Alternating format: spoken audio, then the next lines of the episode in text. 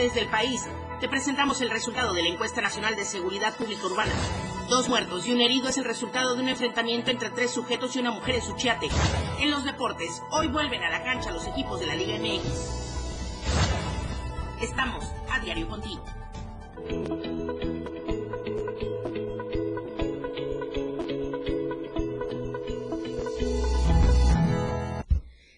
Terminamos la semana, ya llegamos al viernes 19 de enero del 2024. Muy buenos días. Les saluda Lucero Rodríguez Ovilla desde el 97.7 y del 103.7 de FM, la radio del diario. Gracias por escucharnos, gracias por estar atentos a la información y por supuesto también por seguirnos a través de las redes sociales. Estamos transmitiendo desde las 8 en punto de la mañana AM Diario a través de Facebook, Instagram, YouTube, TikTok, Spotify, en todas las redes sociales y en X o X antes Twitter y la convocatoria del día de hoy es para que se ponga en contacto directo con nosotros durante la transmisión. Coméntenos, compártanos y el hashtag del día de hoy es percepción de inseguridad. Y con ello también le lanzo la siguiente pregunta para que nos comente durante la transmisión. Opine, nosotros vamos dando seguimiento a todos sus comentarios.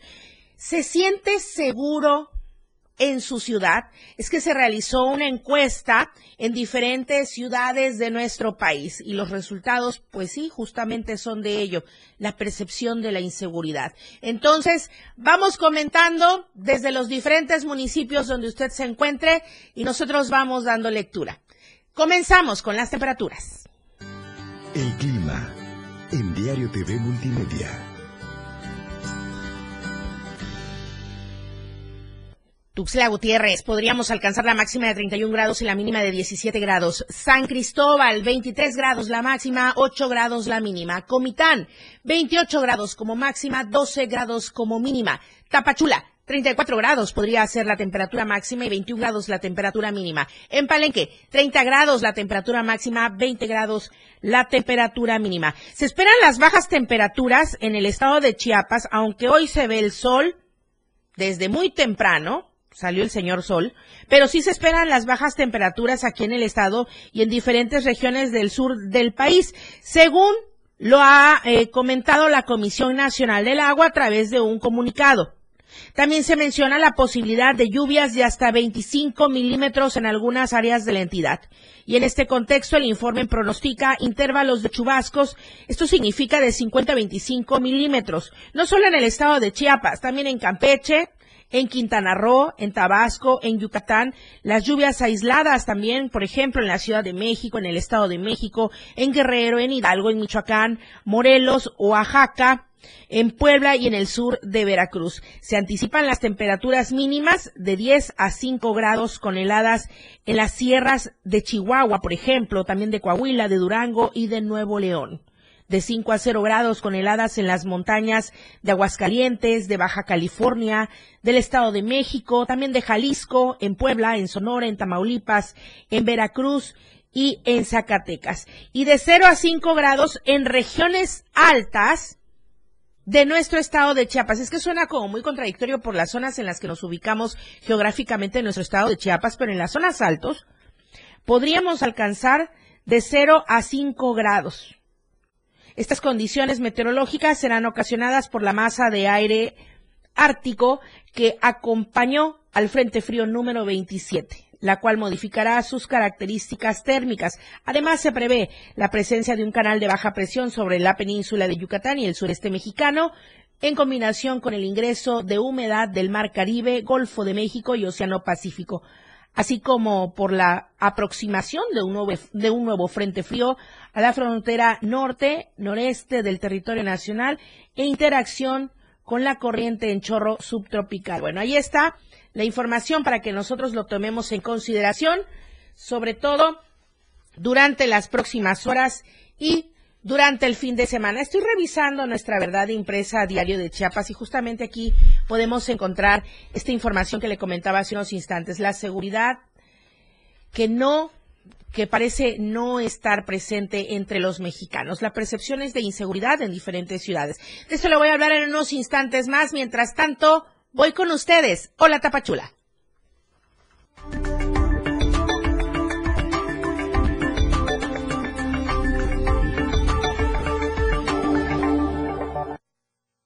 Valeria Córdoba, muy buenos días. Diario de Chiapas siempre dando voz a la gente, a la ciudadanía. Lo que sucede ahora es que están exigiendo la reparación del daño para víctimas del domo colapsado en Motocintla. Valeria, buenos días, entre otros temas. Muy buenos días, Lucero. Efectivamente, el día de hoy tenemos bastante información desde la región Soconusco y vamos a comenzar con este tema que acabas de mencionar y es que familias de las víctimas justamente del domo que se colapsó en la cancha deportiva de Motocintla, pues exigen justicia y piden atención médica. A casi un año del colapso de este domo, cabe destacar las familias de los afectados, entre ellas Rogelio Velázquez, padre de uno de los menores de edad afectados, señaló que no han contado con el apoyo del gobierno estatal tal como se había prometido. Indicó que ha enviado documentos a las autoridades para solicitar atención médica y apoyo económico para el traslado del menor con un especialista, pero hasta el momento no ha tenido respuesta oportuna. Por su parte, Daisy Sánchez, madre de familia de otro menor de edad lesionado, dio a conocer que su hijo aún presenta secuelas del golpe que recibió en la cabeza. De manera constante sufre de fuertes dolores, por lo que le han recomendado realizarle una tomografía. Sin embargo, pues no cuenta con los recursos necesarios para ello. Debido a esta situación, esperan que las autoridades tomen cartas en el asunto a la brevedad y cubran los gastos médicos, pues ya han pasado varios meses, casi un año, como bien mencioné, y las víctimas pues siguen esperando a ser atendidos. Cabe destacar, eh, recordemos que entre estas personas lesionadas, eh, que fueron 15, pues la mayoría de hecho son menores de edad. 13 de ellos son menores de edad. Pues esperamos que efectivamente las autoridades tomen cartas en el asunto pronto y se atienda a estas personas que siguen en espera de poder acudir con un especialista. Claro. Oye, Valeria, perdón. Eh, Bueno, ellos están pidiendo específicamente el recurso para realizar los estudios médicos que se necesitan o están abiertos a que sean atendidos en las diferentes instituciones. Por ejemplo, estamos hablando de menores de edad. Hay un hospital pediátrico. Digo, eh, en mi ignorancia de, de tener conocimiento total del diagnóstico de los menores, pero sí se habla de una atención con estudios. Bueno, hay diferentes instituciones de salud pública. Sí, lo que ellos están pidiendo es eh, pues una cita médica con especialistas, dado eh, pues los estudios que se necesitan realizar. Por ejemplo, el primer menor de edad necesita ir con un traumatólogo. Entonces, eh, pues efectivamente piden dinero para poder realizar esos estudios, primero que nada, y por supuesto también para poder trasladarlos, ya que señalan no cuentan con ese tipo de especialistas en motocintla. Sin embargo, pues sí están abiertos a lo que las autoridades pues puedan ayudarles, a lo que les puedan brindar si existen, si existen otras opciones, pues también están abiertos a esta situación, a que sean atendidos pues por parte de institutos médicos también, eh, pues vaya la redundancia, que no sean privados, que sean públicos. ¿Y ante qué instancias ellos han hecho la solicitud o la petición por si nos están escuchando? Puedan darle seguimiento a esta petición de los familiares, sobre todo de los niños que fueron afectados con este domo que cayó allá en Motocintla, ¿a dónde pueden acudir para localizarles en dado caso que estén escuchando las autoridades correspondientes? Sí, claro, eh, los documentos fueron enviados a la Secretaría de Obras Públicas Estatal, pues la cual, por supuesto, estuvo a cargo de la construcción de este domo allá en la cancha deportiva de Motocintla y pues con ellos es eh, que se está llevando a cabo esta esta plática, esta intervención para poder llegar y obtener eh, pues los estudios necesarios y poder pues, llevar a todos estos pequeños con un especialista. Bueno, pues ahí está para que sean escuchados sean atendidos y los familiares puedan quedar no solo conformes, sino estamos hablando de una situación de salud y que los niños sobre todo tengan la atención médica necesaria. Valeria, ahora hay otra situación importante eh, en esta zona de la costa Soconusco, específicamente en el municipio de Suchiate. El día de ayer se registró un saldo rojo por una balacera. Efectivamente, Lucero, lamentablemente la violencia y la inseguridad continúan en esta región fronteriza y el día de ayer se registró un ataque armado, el cual dejó como saldo dos muertos y una persona herida, como bien dices, en el municipio de Suchiate.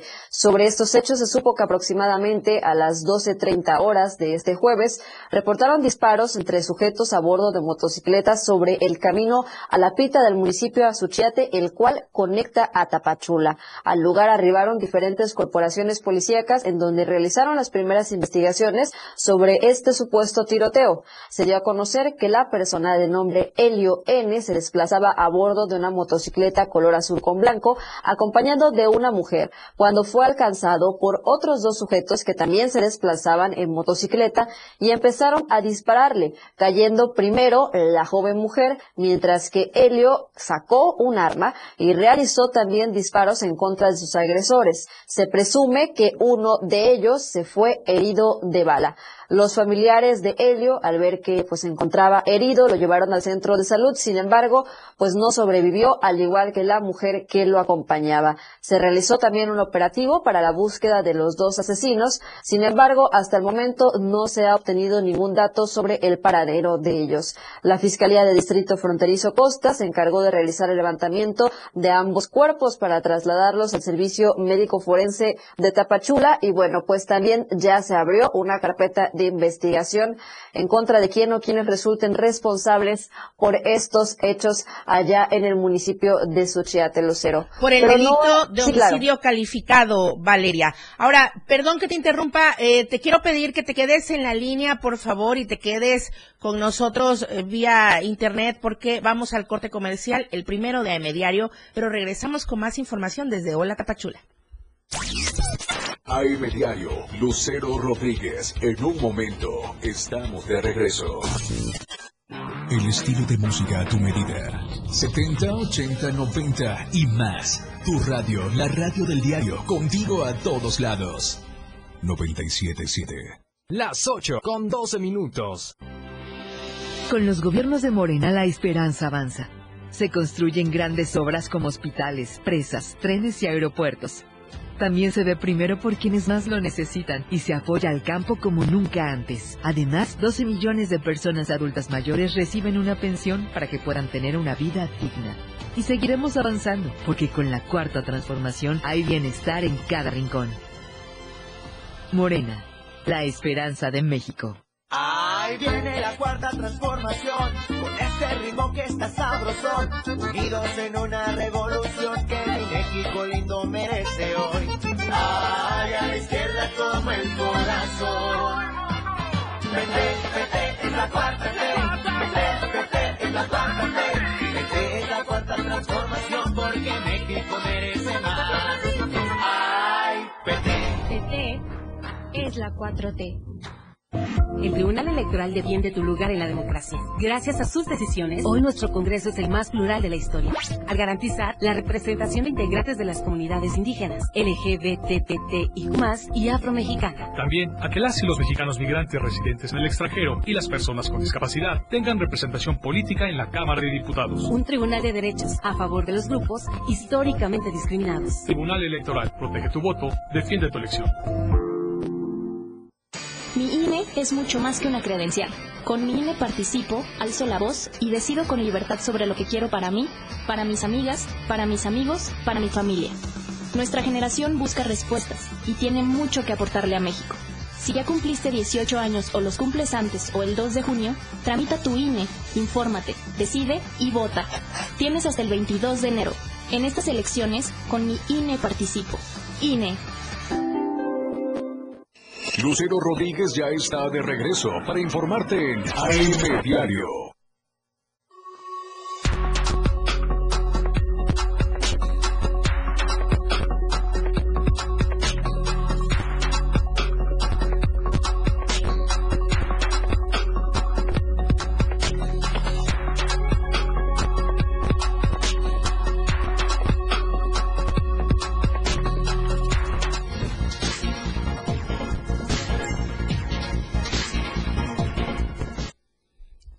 Regreso en AM Diario. Seguimos contigo, Valeria Córdoba, con un tema bastante sensible que también sigue pendiente con las sanciones al maltrato animal. Efectivamente, Lucero, un nuevo caso de maltrato animal se registró en la localidad de Puerto Madero, a escasos minutos de aquí de Tapachula, en donde una perrita llamada Pai de Queso lamentablemente fue agredida y pues resultó seriamente lesionada. Sobre estos hechos los dio a conocer la, el grupo de rescate animal Peludito Sin Hambre, quienes a través de sus redes sociales publicaron que la perrita había salido del hogar temporal donde se encontraba y una mujer aprovechó ese momento para quemarla con agua hirviendo. Señalaron lo siguiente en la publicación. Desgraciadamente, como es una perrita de la calle, la soltaron un rato para que hiciera sus necesidades. Ahí una vecina le arrojó agua hirviendo. No sabemos qué fue lo que hizo que esta mujer le aventara agua. Rápido nos llamó la muchacha que le da hogar temporal a ella y a los cachorros. Porque cabe destacar que en este caso, eh, Pai de Queso es una perrita en situación de calle que únicamente, a la que únicamente le brindaron un hogar temporal para poder tener a sus crías ya que se encontraba embarazada. Y bueno, pues lamentablemente salió de este hogar temporal en donde se encontraba y bueno, pasó este hecho tan lamentable. Minutos después del acontecimiento, eh, la perrita fue trasladada a una clínica veterinaria para ser evaluada. Su condición hasta el momento es estable, pero tendrá que llevar un tratamiento de varias semanas debido a las quemaduras graves que sufrió. Tras este lamentable hecho, el grupo de rescate animal indicó que podría proceder legalmente en contra de la mujer que la aventó agua hirviendo a esta pobre perrita. Y efectivamente, eh, pues los casos de maltrato animal continúan no solamente acá en la región Soconusco, sino en todo el estado. Y pues hasta el momento todavía no está tipificado como delito el maltrato animal. Entonces, pues no, eh, no conlleva cárcel este tipo de acciones, lamentablemente, más que una sanción administrativa. Y bueno, esto justamente se está intentando legislar para que se castigue más severamente a todo este tipo de personas que realizan estos actos tan crueles y pues bueno, sin duda alguna ha conmocionado también a toda la ciudadanía tapachulteca quienes exigen justicia para esta perrita. Valeria, de verdad que es indignante esto que sucede. ¿Qué es lo que pasa? Agua hirviendo, a un ser vivo, ¿qué es lo que sucede? ¿Qué es lo que pasa por la cabeza de estas personas que se atreven a hacer semejante cosa? Muy lamentable y ojalá de verdad se proceda se proceda y haya alguna sanción, sobre todo por parte del ayuntamiento, que son quienes de primera instancia deben tener algún reglamento y donde los y donde los vecinos del lugar que siempre le brindan cobijo y ayuda a pay de queso puedan proceder también. Efectivamente, Lucero, esperamos así sea. De hecho, pues sí se puede denunciar el maltrato animal en el área de zoonosis de aquí de Tapachula. Sin embargo, pues muchas veces estos casos pues no tienen respuesta eh, positiva, no se hace absolutamente nada y pues a veces también eso desalienta a las personas a denunciar. Sin embargo, pues hágalo y pues por supuesto lleve seguimiento de este tipo de acciones porque bueno, hoy es una perrita, quién sabe qué puede ser el día de mañana, un niño, una persona, ya que pues este tipo de acciones solo demuestra que eh, pues las personas que lo realizan son personas seriamente violentas.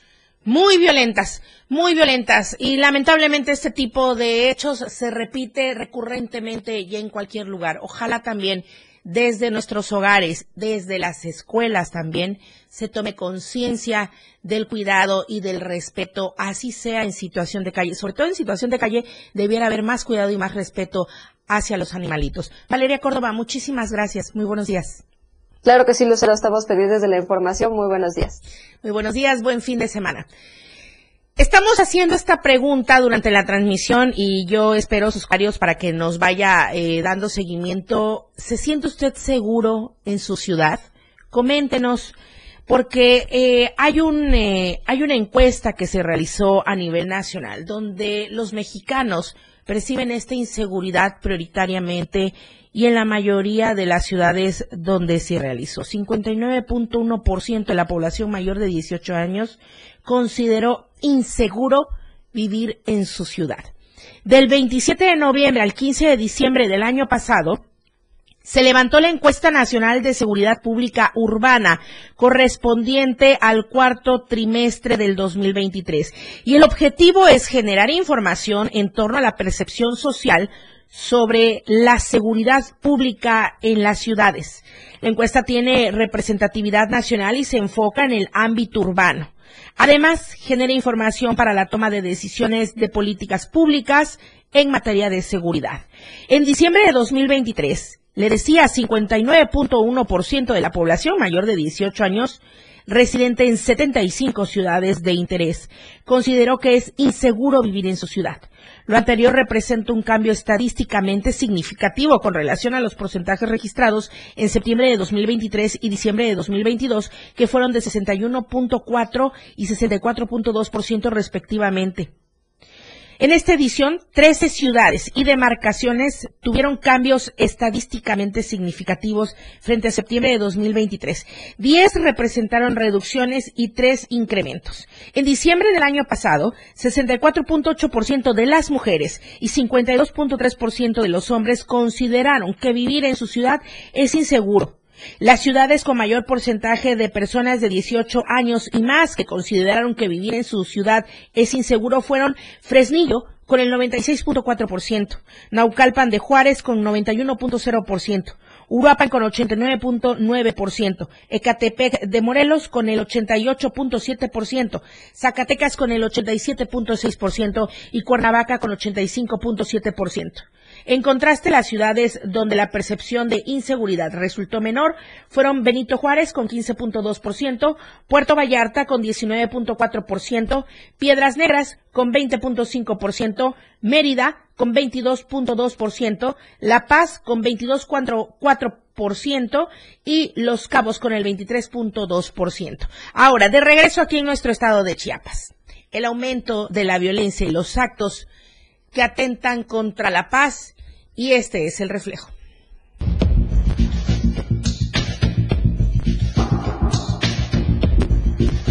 Según datos del Observatorio Ciudadano de Chiapas, en los últimos años el Estado ha experimentado un alarmante aumento de violencia que se refleja en el crecimiento de delincuencia organizada y actos que atentan contra la paz, que a su vez traen consigo problemáticas sociales como la inseguridad y el desplazamiento forzado interno, mismos que se han intensificado durante los últimos años pero la Comisión Mexicana de Defensa y Promoción de los Derechos Humanos contabilizó en el primer semestre del 2023 3.243 personas eh, desplazadas provenientes de Chiapas. En actualizaciones recientes, justamente del día de hoy, eh, Chiapas y Guerrero son de los principales. Justamente, eh, pues nuestras fronteras con Tabasco, pero específicamente la frontera con Guatemala es la más afectada.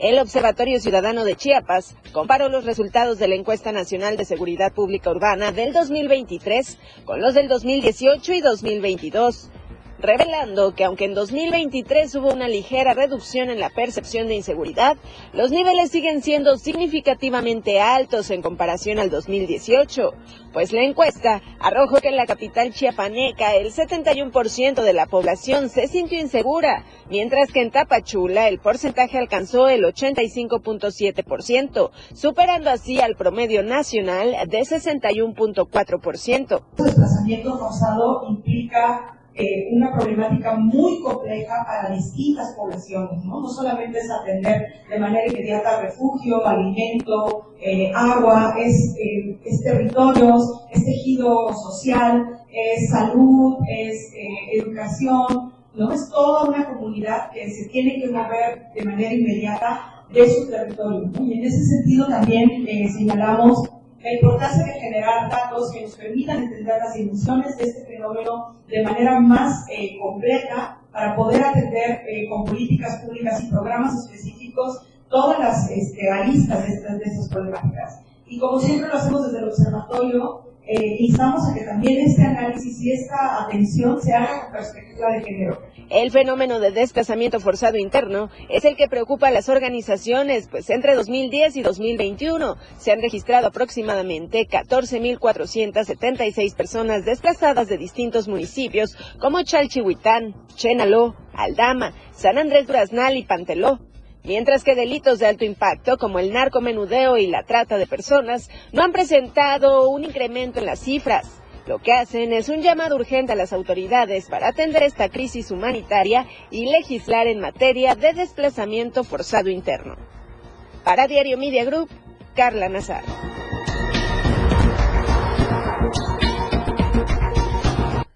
Bueno, e independientemente de los hechos que se han suscitado en la Sierra, la Secretaría de Educación ha comentado a través de un comunicado que eh, en los municipios que comprenden la región Sierra de la entidad, las clases las actividades continúan normalmente en sus horarios correspondientes con el personal administrativo y docente, así como la asistencia de alumnos a las escuelas.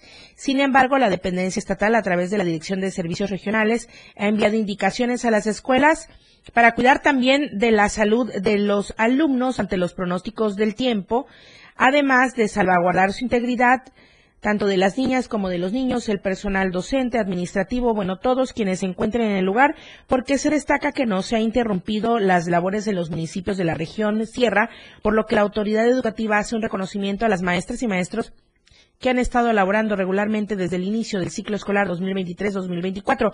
Y cabe precisar que a los maestros de las diferentes zonas de la entidad se les ha instruido que de ser necesario se deberán suspender las actividades por algún hecho extraordinario, ya que es prioritario anteponer el derecho a la vida y la salud de los alumnos, de las alumnas y de los propios docentes. Vamos al corte comercial. Tenemos más información al volver la deportiva. AM Diario, Lucero Rodríguez. En un momento, estamos de regreso. 97.7. La radio del diario. Más música en tu radio. Lanzando nuestra señal desde la torre digital del diario de Chiapas, Libramiento Sur Poniente 1999. 97.7. Desde Tuxtla Gutiérrez, Chiapas, México. XH GTC, la radio del diario. Contacto directo en cabina 961-612-2860. Escúchanos también en línea. www.laradiodeldiario.com 97.7, la radio del diario. Más música en tu radio. Las 8 con 28 minutos. Los gobiernos de acción nacional tienen algo en común. Generan resultados positivos. En Aguascalientes, impulsa el trabajo y rompe suma récord en empleo formal. Guanajuato rescató las estancias infantiles. Querétaro ha invertido como nunca en obra pública. Chihuahua lleva atención médica y medicamento a todo el estado. Yucatán, según el Coneval, ha reducido la pobreza. Y con un Congreso de Acción, el cambio positivo es posible para todo México. 一个半 Con cada latido, las mentiras tiemblan. Con cada latido se acerca más la verdad. Con cada latido, los rencorosos tiemblan. Con cada latido, la incompetencia se va. Porque otro México es posible. Con seguridad, sin divisiones, con igualdad. Con cada latido, nos acercamos más a la victoria. Porque somos millones los que queremos para México un gobierno de verdad. PRD. A veces no entendemos cómo debemos ser los hombres con las mujeres. ¿En qué momento cambió todo? Recuerdo que mi papá solo exigía porque el que paga manda, decía. Y a mi mamá la recuerdo siempre limpiando, lavando, cocinando, cuidando de todos. ¿Y a ella quién la cuidaba? Yo por eso decidí que quería hacerlo diferente. Es tiempo de cambiar. Dejemos el machismo. Seamos distintos. Y mujeres. Gobierno de México. Sancionar agresiones a mujeres embarazadas. Proteger a las infancias. Eliminar todas las formas de discriminación. Garantizar la movilidad de las personas con discapacidad. Fortalecer la inclusión de todas las personas. De septiembre a diciembre de 2023. El Senado aprobó más de 150 asuntos legislativos que benefician a todas las mexicanas y mexicanos. Senado de la República. Sexagésima quinta legislatura. Local, nacional o internacional, la información ya está, está aquí en AM Diario.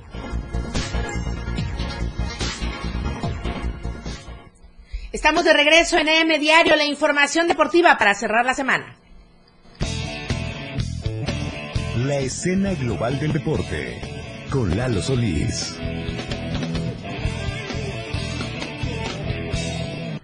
Bienvenidos a la información deportiva en AM Diario. Arrancamos platicándoles de la actividad que habrá este fin de semana en el emparrillado de Cañahueca. Se disputarán pues las finales de los torneos mixtos de la Liga Municipal de Tocho Bandera de Tuxtla Gutiérrez, que arrancará en punto de las 5 de la tarde cuando se enfrenten halcones contra Panteras, dos equipos que fueron los más importantes durante la temporada regular y que pues bueno demuestran que la categoría creció de manera importante a grado tal que se tuvieron que dividir en tres grupos dependiendo del nivel de cada uno de los equipos. Así que Halcones contra Panteras a las 5 de la tarde es la gran final este sábado. Acto seguido a las 6 saltan al sintético Botones contra Titanes, que es la final mixto B. Otro muy buen partido que se espera entre estos dos conjuntos que han demostrado muy buenas cosas y que seguramente darán un gran partido en la lucha por el título y después la final mixto A con dos equipos importantes, dos equipos protagonistas, dos equipos que tienen playbooks importantes, que juegan bien, que tienen armas terrestres, tienen arma ofensiva, saben jugar defensa y que pues bueno, se trata de Dolphins ante Lumberjacks. Ellos se enfrentan a las 7 ahí en el emparrillado de Cañahueca y ahí estaremos dando seguimiento puntual para conocer quiénes son los campeones de este torneo mixto que insisto, aumentó de una manera importante el número de equipos participantes a grado tal que tuvieron que dividir en categorías. Hay tres grupos ya, cuando originalmente era únicamente uno, había uno compitiendo, ahora son tres, y pues bueno, habrá tres campeones del mixto entonces este sábado en el emparrillado de Cañahueca.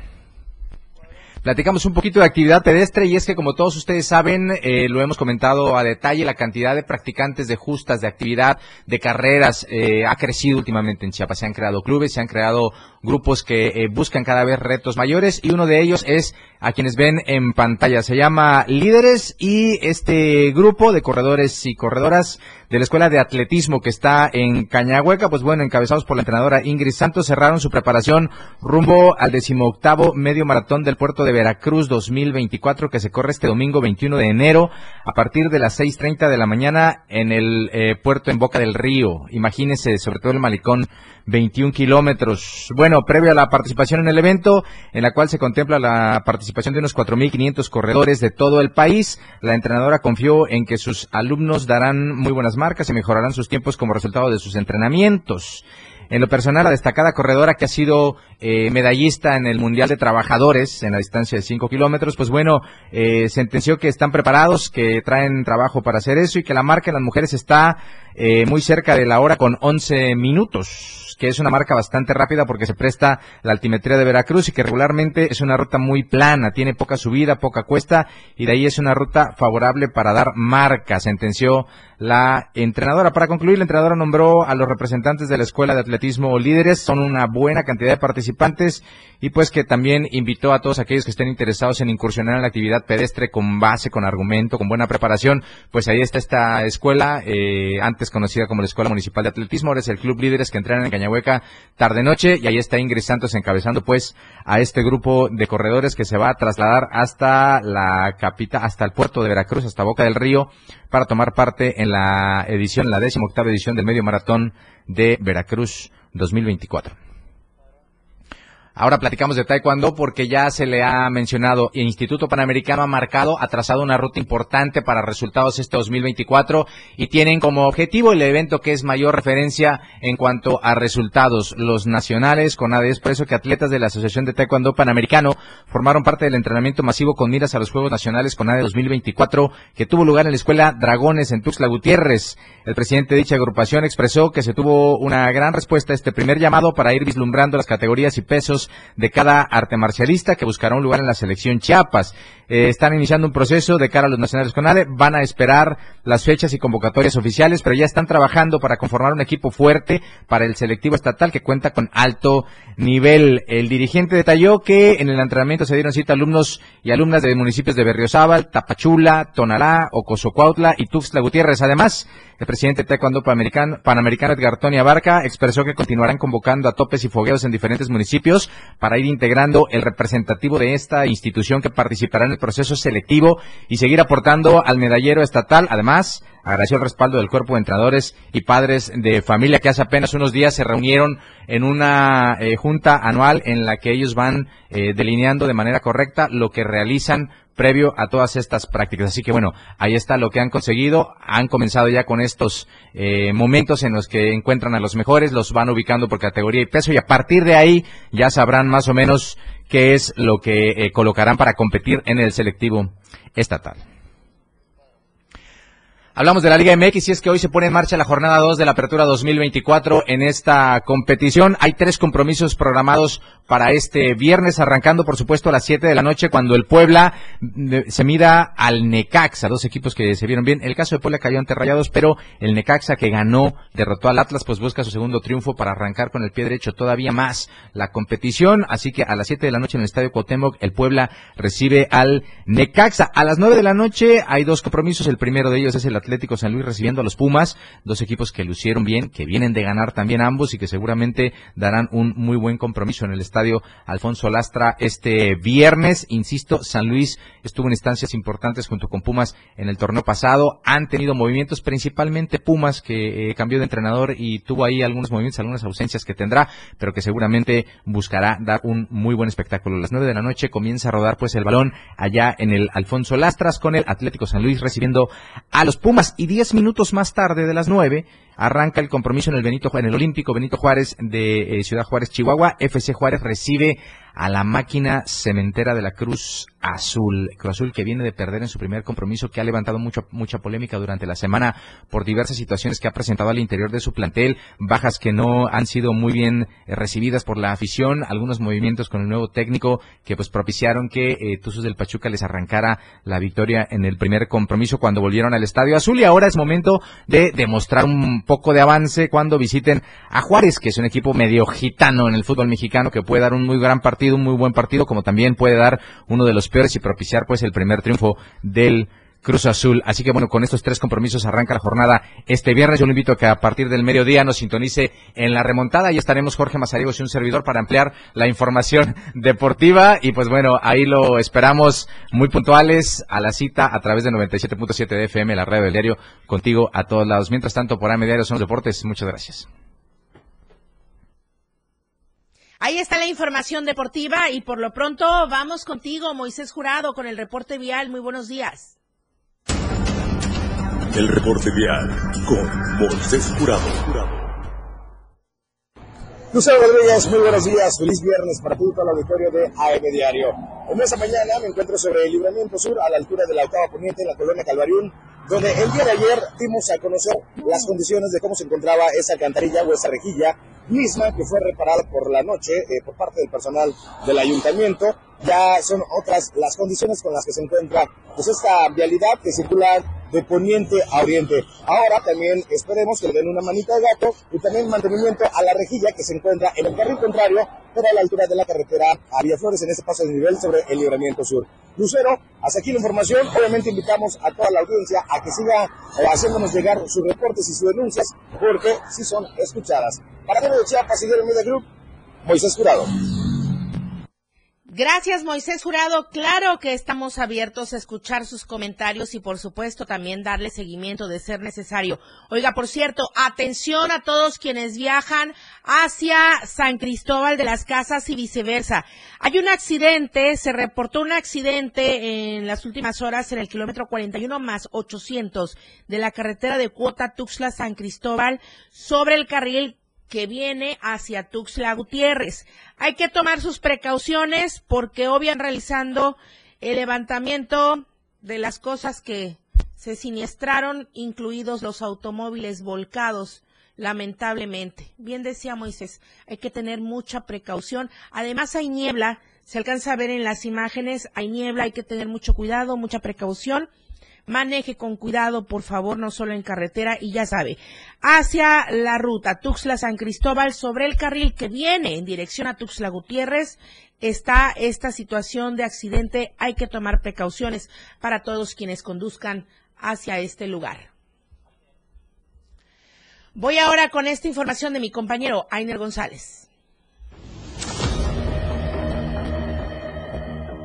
Aprovechando la imagen y las credenciales de algunas dependencias de gobierno, es como ladrones están ideando nuevas prácticas para delinquir y realizar otras acciones delictivas en algunas ciudades del sureste mexicano.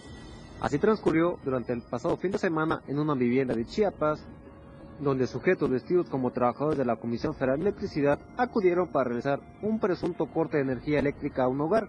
Sin embargo, esto resultó en un acto criminal.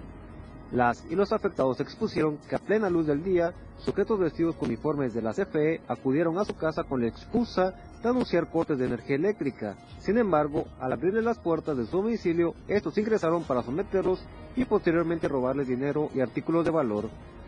Asimismo, habitantes del municipio de Santiago Etla, Oaxaca, denunciaron la semana anterior que en esta localidad se han registrado una serie de asaltos por individuos que se hacen pasar por empleados de la Comisión Federal de Electricidad. Por este hecho, la CFE alertó a la población de que personas que visten similar a trabajadores del campo de la pared estatal se encuentran realizando actividades criminales afectando a la población.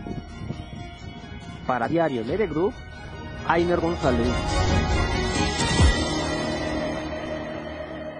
Híjole, hay que estar muy atentos a todo, no abrir nuestras viviendas así porque sí, eh, que nos presenten las identificaciones, aunque de verdad ya la tecnología está muy avanzada y ahora ya la delincuencia se hace de todo para poder falsificar, pero hay que tratar de estar lo mayormente seguros a quienes le abrimos nuestra casa, qué mensajes contestamos, qué link da clic o también a qué llamadas contesta, en fin hay que estar muy atentos con esta situación de la inseguridad. Por cierto, coméntenos, ¿se siente inseguro en su ciudad? Estamos atentos a sus comentarios. Vamos al corte comercial, regresamos con más.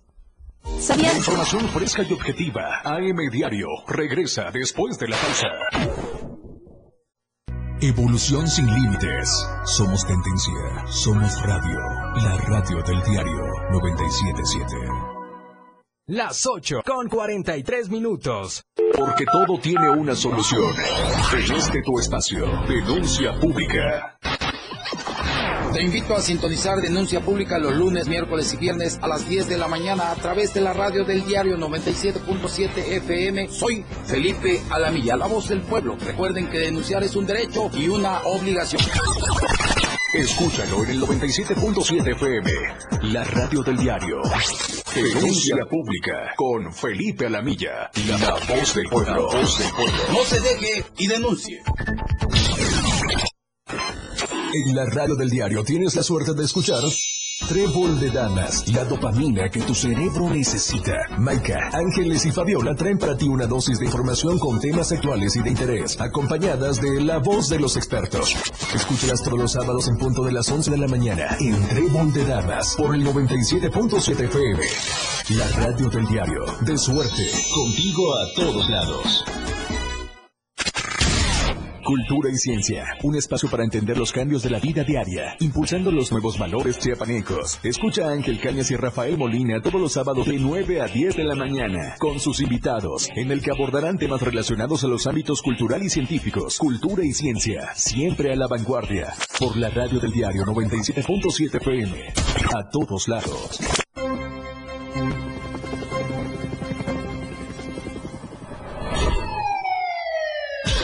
Cada momento en Chiapas, día a día, la información se genera cada minuto y Alonso y Fernando Cantón informan en Chiapas a diario.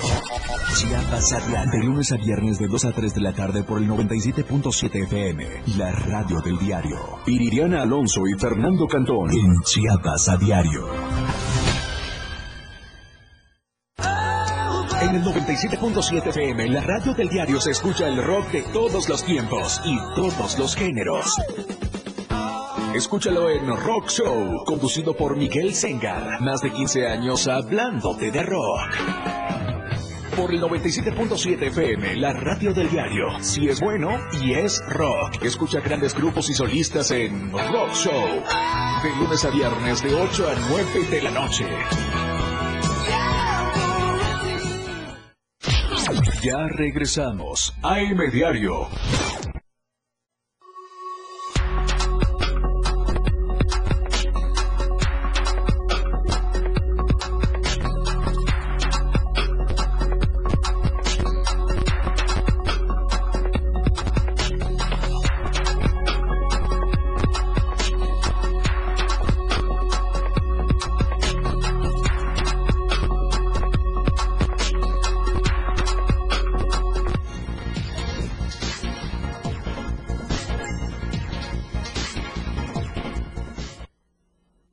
Estamos de regreso en M Diario, la información nacional desde la Ciudad de México. Contigo, Luis Carlos Silva, que reapareció Marcelo Ebrard.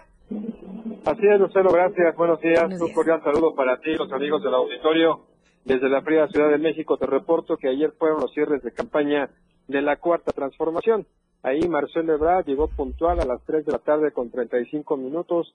Hace su reaparición, no triunfal, pero sí importante ante los medios de comunicación. Se dejó querer por el público, por la gente, por los simpatizantes de Morena y solamente atinó a señalar que no es que esté de regreso, sino que simple y sencillamente está apoyando el movimiento de la 4T, ese movimiento del cual él no salió, pero que sí hizo una pequeña pausa hace unos meses cuando la encuesta para buscar al candidato o candidata de la 4T rumbo a 2024 no le favoreció, pero que hoy Lucero Auditorio le brinda la oportunidad de sentar precedentes y de apoyar fuertemente a la doctora Claudia Sheinbaum Pardo, que es pues la ungida por precisamente la mayoría de los que votaron a su favor en, esta encuesta que te comento que ocurrió hace aproximadamente cinco meses. Sin embargo, dice Marcelo Ebrard que tendrá mucho trabajo por delante en la 4T para ponerle un segundo piso a este esfuerzo político, tomando en cuenta que un mayor número de mexicanos votó por el presidente Andrés Manuel López Obrador, entonces candidato en aquel lejano 2018 y que ahora forma parte ya del ocaso de su gobierno. Sobre lo último que te tengo que comentar es que a pesar de estas circunstancias, Ebrard Casaubon no quita el dedo del renglón de que en algún momento de las próximas eh, oportunidades políticas él pueda ser quizás un candidato presidencial. Hasta aquí mi reporte, Lucero. Un excelente fin de semana y como siempre muy pendientes de las Oye, Luis Carlos, por cierto, perdón que te interrumpa rápidamente. Ayer cerraron las precampañas y ahora entramos en un periodo llamado intermedio hasta el mes de febrero. Es correcto, son 42 días a partir de este momento. Tú bien lo dices, es un periodo intermedio de reflexión, de silencio, de replantear las, las propuestas políticas, de reagruparse en las filas de los diferentes partidos o coaliciones y a partir de los próximos 42 días habrá silencio, pero también habrá oportunidades para reestructurar campañas o reestructurar proyectos políticos para arrancar con todo los próximos meses que serán muy intensos de recorrer otra vez el país para buscar el voto y posteriormente ir a las urnas el próximo 2 de junio todos los mexicanos. Listo, muchísimas gracias Luis Carlos Silva, un fuerte abrazo, buen fin de semana. Igual para para toda la gente que nos sigue y nos escucha hasta la Ciudad de México, muchísimas gracias. Y bueno, hablando justamente de nuestros derechos y responsabilidades ciudadanas, ¿qué cree? Más o menos 40 mil chiapanecos y chiapanecas no tendrán derecho a votar el próximo 2 de junio. ¿A qué se debe esto? Pues es debido a que las credenciales de elector ya perdieron vigencia. El Instituto Nacional Electoral en Chiapas dio a conocer que la fecha límite para tramitar o actualizar la credencial de votar será hasta el lunes 22 de enero. O sea, estamos hablando del próximo lunes. Y de hacer caso omiso, eh, pues se perderá el derecho a participar en los comicios más grandes de la historia del país. A esto, el INE, con presencia en Chiapas, exhortó a los ciudadanos, a las ciudadanas, para acudir a los 48 módulos, realizar el trámite, sea con o sin cita previa. Pero también, ya, de verdad, acuda a los módulos porque en línea ya también están saturados, por cierto. Por lo anterior, el organismo electoral indicó que para las y los chiapanecos que no puedan acudir a los 48 módulos entre semana para realizar algún trámite en relación a la credencial para votar, se activó un módulo de atención ciudadana para el día domingo 14, que ya pasó, y 21 de enero, este próximo domingo, pasado mañana, en horario de 9 de la mañana a 4 de la tarde. Este módulo Está ubicado en la colonia Castillo Tielmans, sobre la calle Vicente Guerrero, con número 138, a una cuadra de la Diana Cazadora en Tuxtla Gutiérrez. Así es que, mm, por favor, trata de acudir, no se quede sin participar en estas elecciones históricas en nuestro país. Pasando a otros temas, voy con ustedes. Hola, Palenque. Hola, Palenque. Hola, Palenque. Hola, Palenque. Hola, Palenque. Buenos días, Selene Lazos. Qué gusto saludarte. Es un hecho la conectividad aérea allá en Palenque. Buenos días. Muy buenos días, Lucero. Gusto saludarte esta mañana de viernes, bastante nublada y fresca aquí en Palenque, pues obviamente desde la cabina del 103.7 de FM y como bien tú lo dices, el día de ayer pues ya se dio por inaugurada oficialmente pues estos vuelos que van a estar llevándose a cabo desde el Aeropuerto Internacional Felipe Ángeles en el Estado de México hasta acá, hasta el aeropuerto de Palenque. Y pues bueno, esto sin duda alguna va a contribuir muchísimo a, eh, la, a la economía de nuestro municipio, además de que también va a atraer a al turismo nacional e internacional, que es lo que se busca precisamente con estos vuelos nacionales. Y es que con la presencia del presidente municipal interino, Reynold Vázquez García, y el secretario municipal Pedro Enrique Morales García, el delegado de la oficina de enlace de la Secretaría de Turismo, Carlos Enrique Hernández Aguilar y autoridades del aeropuerto de Palenque, fue como la tarde de este jueves recibieron la llegada de uno de los vuelos comerciales al aeropuerto internacional de Palenque. Durante este evento se vivió un momento significativo al recibir al avión de la aerolínea mexicana que tendrá colaboración con Link Connection Aérea, la aeronave aterrizó con pasajeros procedentes del Estado de México, los cuales fueron recibidos con el famoso arco de agua el cual marca el inicio oficial de esta nueva forma de transporte que va a conectar a este pueblo mágico con el centro del país, además de que también marca el inicio de operaciones del aeropuerto de Palenque, el cual tenía muchos años en el abandono y hoy gracias a la inversión hecha por el gobierno federal y el rescate de la nueva aerolínea mexicana de aviación, puede ser posible que inicie operaciones. En este sentido, Julio Espinosa, quien es el administrador del aeropuerto de Palenque, mencionó que desde que inició operaciones este vuelo en el mes de diciembre del 2023, se tienen viajes de México a Palenque y viceversa de entre 10 y 25 pasajeros, por lo que el avión ha estado operando con el 50% de su capacidad, considerando que es un avión con una capacidad de 50 pasajeros, por lo que se espera que próximamente aumente el nivel de pasajeros que lleguen a Palenque, considerando también que con la llegada del tren Maya, pues más turismo visitará este pueblo mágico. Y pues ahí podemos ver en las imágenes, Lucero, precisamente el aterrizaje del día de ayer de este avión ya eh, con el vuelo eh, desde el Estado de México, desde el Aeropuerto Internacional Felipe Ángeles hasta acá, hasta el Aeropuerto Internacional de Palenque. ¿Qué te parece si vamos a escuchar lo que dijo el administrador del Aeropuerto de Palenque, Julio Espinosa? Las cantidades han variado entre 10, 15 hasta ahora que llegan 20, 25 personas, la cantidad varía. La aeronave que está operando la aerolínea tiene una capacidad de 50 podemos decir que están viajando aproximadamente al 50%. Con la difusión que nos den ustedes los medios de comunicación, eh, este, estamos esperando que tenga mayor, mayor cantidad de demanda y la aerolínea pueda venir con, con un cupo mayor que el 50%.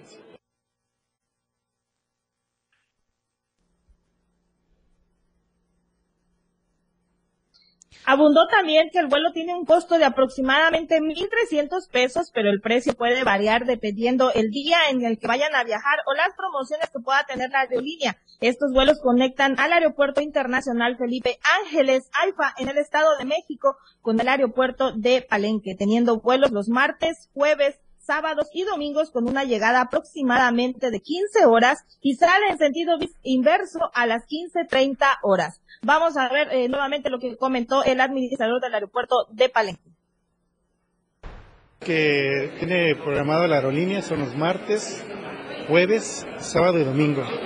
El, el vuelo despega del Aeropuerto Internacional Felipe Ángeles a la una y media de la tarde y aterriza en Palenque aproximadamente a las 15 horas y en 20, 25 minutos después de embarcar a los pasajeros eh, reanuda su vuelo hacia el aeropuerto internacional Felipe Ángeles. Aproximadamente 1.300 pesos, pero va a variar de, eh, de los días que, la, que hagan la compra y si tiene alguna promoción la aerolínea. Pues de esta manera también los turistas tendrán una opción más para poder visitar este pueblo mágico de Palenque de manera directa vía aérea, lo que sin duda es una buena noticia, pues también Palenque se vuelve a conectar con el centro del país. Además, se espera que próximamente se abran más rutas aéreas hacia este municipio, lo que traerá, pues sin duda alguna, un gran desarrollo económico y turístico para la ciudad de Palenque. Y pues bueno, esto fue lo que aconteció el día de ayer, Lucero. Sin duda alguna, de verdad que estos vuelos también con la llegada del tren Maya, pues obviamente van a traer un mejor desarrollo económico y turístico a nuestro municipio. Y que así sea. Muchísimas gracias, Elena Lazos. Ya es una realidad, ya es oficial. Los martes, los fines de semana, usted puede volar desde Ciudad de México hacia eh, Palenque, este pueblo mágico, maravilloso en nuestro estado de Chiapas. Gracias, Elena. Muy buenos días. Gracias a ti, Lucero. Nos vemos y nos escuchamos el, el, lunes. Excelente fin de semana. Bonito fin de semana para ti y para todos en la zona norte selva de nuestra entidad. La encuesta que circula durante esta semana.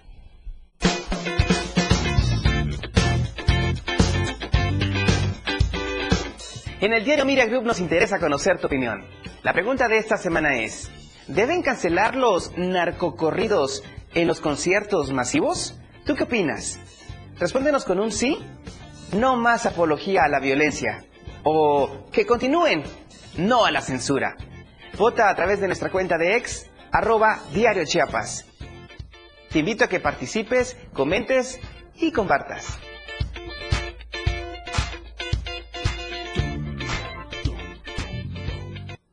Hoy Efraín Meneses da los resultados en Chiapas al cierre en punto de las 7. Muchísimas gracias por habernos seguido a través de las redes sociales de Diario TV Multimedia, donde está Charlie Solís a cargo de toda la operatividad durante la transmisión de AM Diario y también a través del 97.7 y del 103.7 a cargo de Manolo Vázquez en la operatividad aquí en Tuxtla y Adrián Jiménez allá en Palenque. Daniel Martínez está en la asistencia de producción. Yo soy Lucero Rodríguez Ovilla y le agradezco muchísimo. Nos vemos y nos escuchamos el día lunes, 8 en punto de la mañana, AM Gracias, buenos días. La oportuna y objetiva en AM Diario. La información de todo lo que acontece a cada momento en Chiapas, México y el mundo. Te lo informa Lucero Rodríguez. De lunes a viernes de 8 a 9 de la mañana. Escúchanos en nuestra próxima emisión por esta frecuencia. 977 FM, la radio del diario.